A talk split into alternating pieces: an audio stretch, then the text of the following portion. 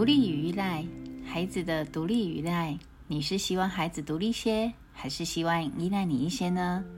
你好，我是雪鱼，欢迎来到雪鱼聊天室，听听别人的故事，说说自己的事。前些天，雪鱼在跟室友聊到孩子升以后的升学学校，室友说，老大呢，生活习惯不太好，常常东西乱丢，也不会整理。整个人的仪容也都是不太在意的，担心他以后到外地去念书无法照顾自己，于是希望他可以就近的念书，住在家中方便照看。我笑着跟室友说：“我明白你身为爸爸的担心，但是当孩子一直住在家中，是不是也失去了成长的动力呢？试想，为什么孩子东西乱丢，不会整理？”是因为爸妈都已经先帮他做好，也准备好，于是他不需要学会这项技能。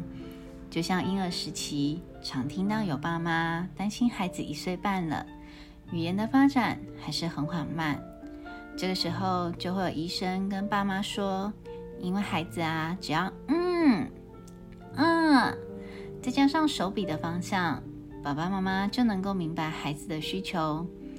这时候的孩子。自然不需要语言来沟通，因为笔画就可以达到目的，何需要语言呢？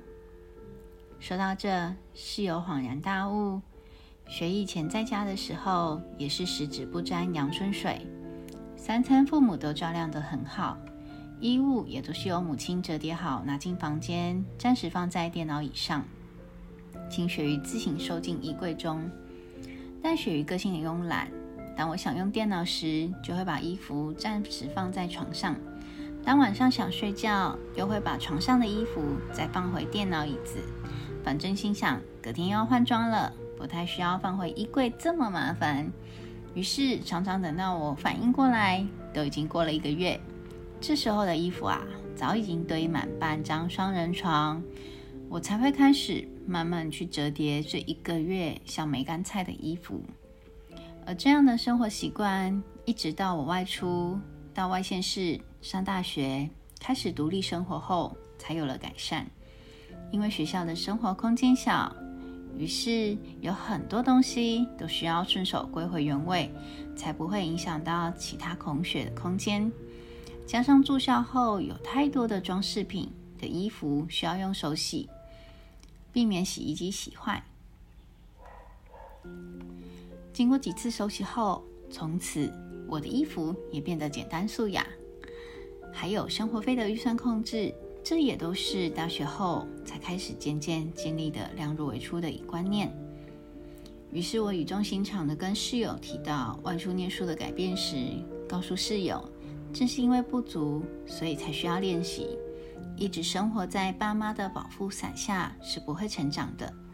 况且，一旦孩子生活在家中，所有的三餐及照顾事项又落入在妈妈的身上，这样的外包工程，我可是不想接受的呢。亲爱的女人，也许孩子的独立会让你一时间无法习惯，会因为孩子的离开怀抱而感到失落，但这不是我们从孩子小时候就一直殷殷期待的结果。在离巢期到来之前，请学习拥抱自己即将到来的自由时间。请相信未来的自己会比现在的过得更充实而且美好。我是雪姨，感谢你的收听，我们下次见。如果喜欢的 Podcast，也请给我一些鼓励跟回馈哦。我们下次见喽，拜拜。